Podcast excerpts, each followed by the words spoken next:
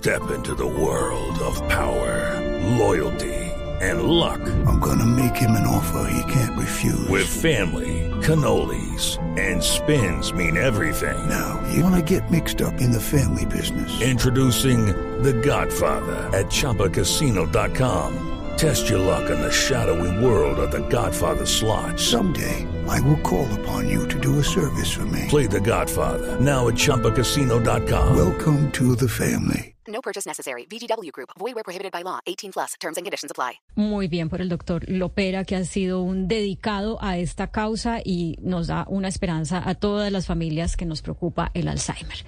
11 y 17 minutos de la mañana. Gonzalo, nos vamos a ir a Ecuador. Habíamos eh, anunciado hace un momento que hoy comienza el juicio político al presidente Guillermo Lazo. Usted nos trae una invitada para hablar de este tema, pero antes pónganos en contexto de por qué están eh, digamos, llevando a juicio al presidente. ¿Qué fue lo que pasó? Entendamos un poco lo que está ocurriendo eh, en nuestro país vecino. A esta hora ya el Pleno de la Asamblea está debatiendo esta moción de censura. Habla la diputada o asambleísta, como se le dice en Ecuador, Viviana Veloz, que fue la que introdujo esta solicitud de censura en contra del presidente Guillermo Lazo. El presidente puede ser destituido, Claudio, en las próximas semanas si el Parlamento logra una mayoría suficiente de más de dos tercios de la Cámara. Es decir, al menos 92 asambleístas del total de 137 deben votar a favor de esa destitución. Primero van a debatir si aceptan o no la censura y destitución del jefe de Estado en la sesión del día de hoy, que por cierto eh, se tiene previsto que estará allí también el presidente Lazo defendiendo las acusaciones que ciernen sobre él. Lo acusan de peculado por supuestamente tener conocimiento de actos de corrupción de funcionarios que habrían otorgado de forma fraudulenta, Claudia, varios contratos de transporte de petróleo. Entendamos que el petróleo es el, principal recurso que tiene Ecuador. Tras el debate del Parlamento, eh, Claudia, el líder de la Asamblea deberá convocar el Pleno en un plazo de cinco días para votar la moción de censura. A esta hora, vámonos para allá, para la Asamblea Nacional del Ecuador, porque con nosotros está Paola Cabezas, asambleísta, diputada de la Asamblea Nacional de ese país por la coalición UNES. Diputada, gracias por atendernos hasta ahora en Blue Radio. ¿Qué tal? Muy buenos días. Saludos a todos ustedes. Diputada, ¿es posible que la oposición del Ecuador pueda reunir los dos, los 92 votos necesarios para destituir al presidente Guillermo Lazo? ¿Es una alta probabilidad de que eso ocurra?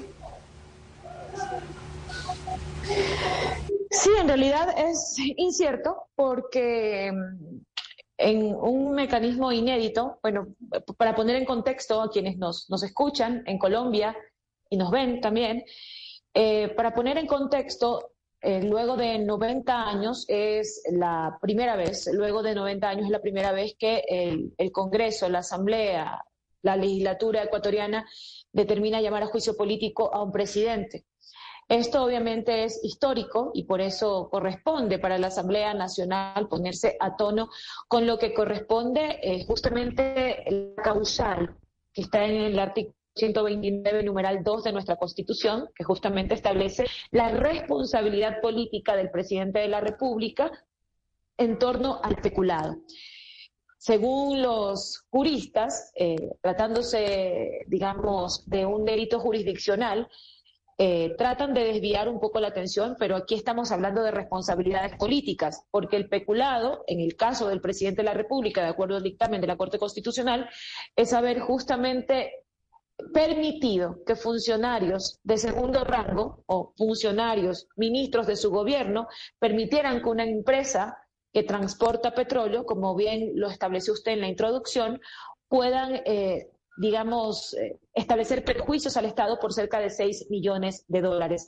El presidente de la República tenía conocimiento de este hecho, primero porque él a través de decreto de, eh, nombró a Luque Lecaro. Luque Lecaro eh, fue 20 años, que esto que es un dato no menos importante, Luque Lecaro fue 20 años vicepresidente del Banco de Guayaquil, banco de propiedad del presidente de la República, luego pasó a ser funcionario público y era el funcionario que tenía todos los plenos poderes, porque el presidente firmó un decreto para entregarle el manejo de todas las empresas estratégicas del Ecuador.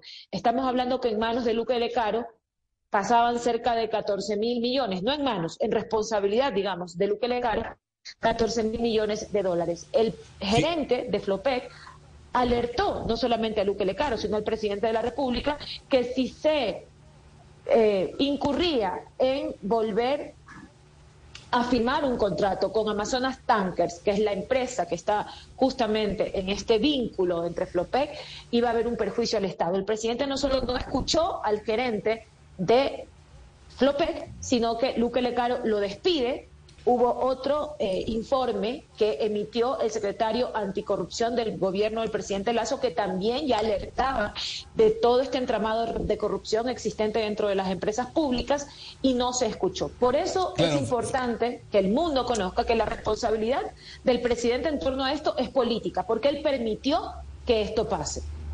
Eh, diputada, yo quiero, yo quiero adentrarme en, si bien es cierto, es una aplicación técnica, pero que va en consonancia con lo que dijimos al principio de la entrevista. Quienes siguen a Guillermo Lazo, quienes están con el gobierno actual, dicen que esto forma parte de una campaña eh, liderada por el expresidente Rafael Correa. Y por los diputados que forman parte de la UNES, de esta coalición que lidera precisamente el señor Correa. ¿Esto es así?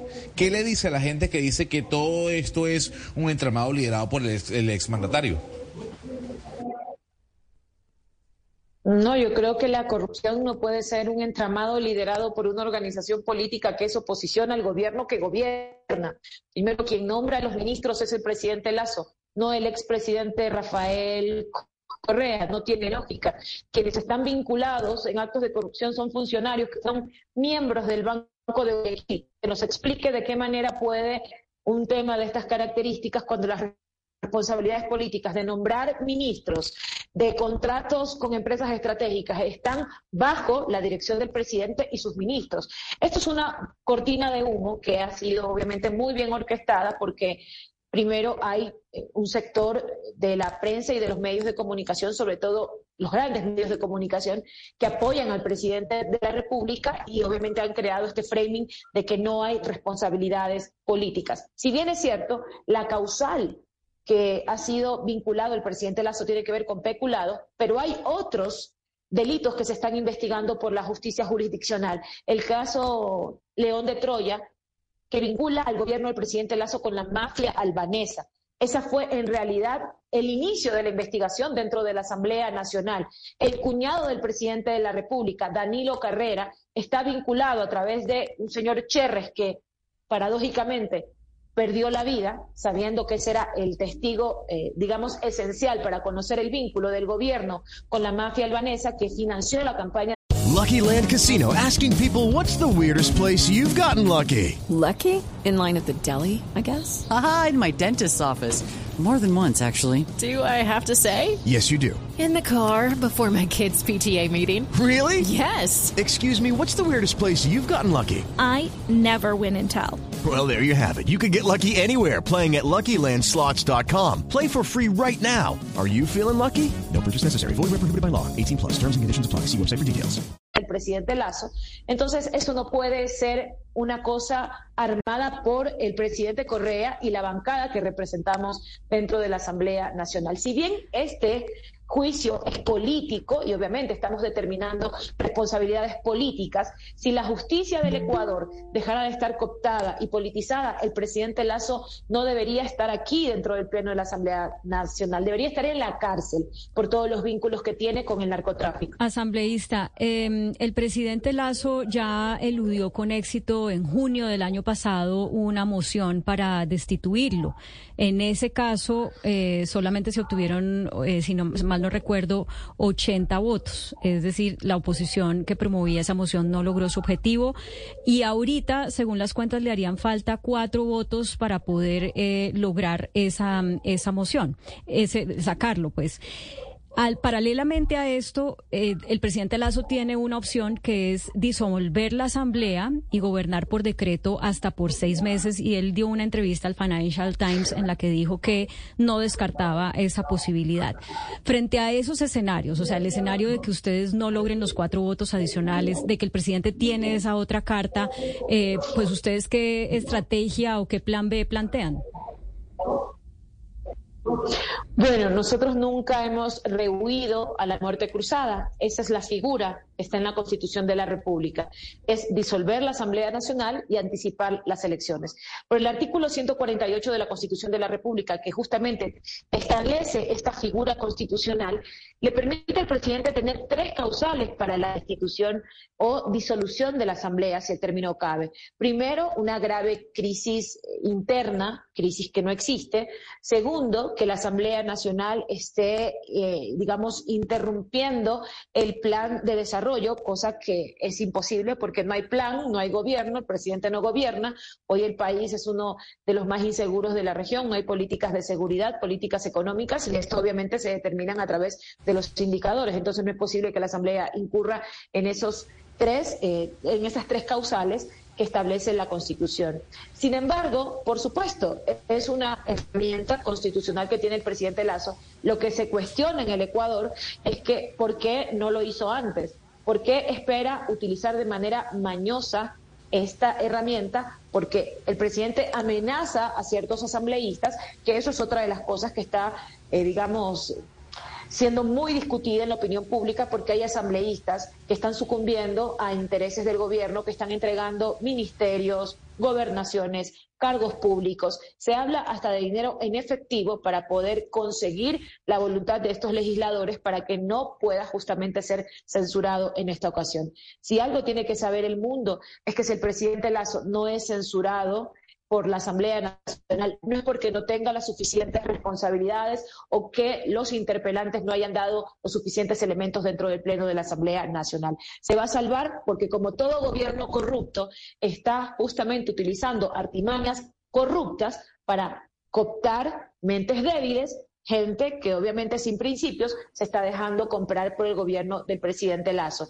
Y él obviamente sigue amenazando a ciertos legisladores que si no obtiene los 92 votos, o, si es que la oposición en este caso, o quienes están impulsando el juicio político, obtienen los 92 votos, él firmaría el decreto para disolver la Asamblea Nacional. Diputada Cabezas, pero, pero a ver, de que tengámonos un poco en esas eh, amenazas. ¿A quiénes ha amenazado y la amenaza es qué? ¿Cómo los ha amenazado?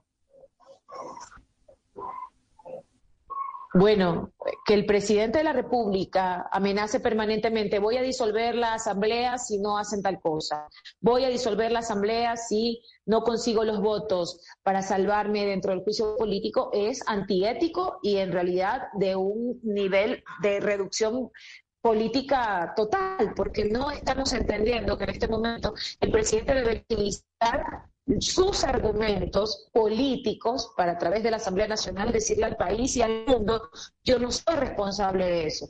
Pero ya denunciamos nosotros desde la Asamblea Nacional el interés y toda una estrategia armada del ministro de Gobierno, Henry Cucalón, que están entregando gobernaciones, entregando ministerios a ciertos actores políticos a cambio de justamente eh, tener, tener los votos para que no sea censurado. Esa es una situación que está siendo muy criticada en el Ecuador porque el presidente no debería intentar salvarse de un evidente vínculo de corrupción de su gobierno con más corrupción, porque esto se llama peculado y el peculado no prescribe y los asambleístas que están cayendo en esto deberían también tener claro eso. Bueno, pues diputada eh, Paola Cabeza, diputada de la Asamblea Nacional del Ecuador, de la coalición UNES, Unidos por la Esperanza, muchas gracias por poner a nuestra audiencia en Colombia en contexto de este juicio político al presidente del Ecuador, al presidente Lazo, Guillermo Lazo, em, que ha iniciado el día de hoy y que tiene diferentes posibilidades de salida. Estaremos haciendo seguimiento a lo que pasa en el vecino país. Una feliz tarde para usted. Hello, it is Ryan, and I was on a flight the other day playing one of my favorite social spin slot games on chumbacasino.com. I looked over the person sitting next to me, and you know what they were doing? They were also playing Chumba Casino. Coincidence? I think not. Everybody's loving having fun with it. Chumba Casino is home to hundreds of casino style games that you can play for free anytime, anywhere, even at 30,000 feet. So sign up now at chumbacasino.com to claim your free welcome bonus. That's chumbacasino.com and live the Chumba life. No purchase necessary. DTW, void, were prohibited by law. See terms and conditions 18 plus.